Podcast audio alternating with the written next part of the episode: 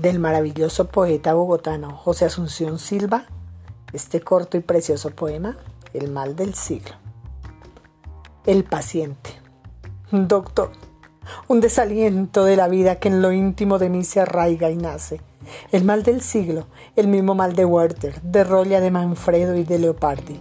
Un cansancio de todo, un absoluto desprecio por lo humano, un incesante renegar de lo vil de la existencia, digno de mi maestro Schopenhauer.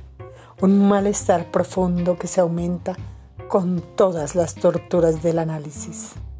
El médico, eso es cuestión de régimen. Camine de mañanita, duerma largo, báñese, beba bien, coma bien, cuídese mucho. Lo que usted tiene es hambre.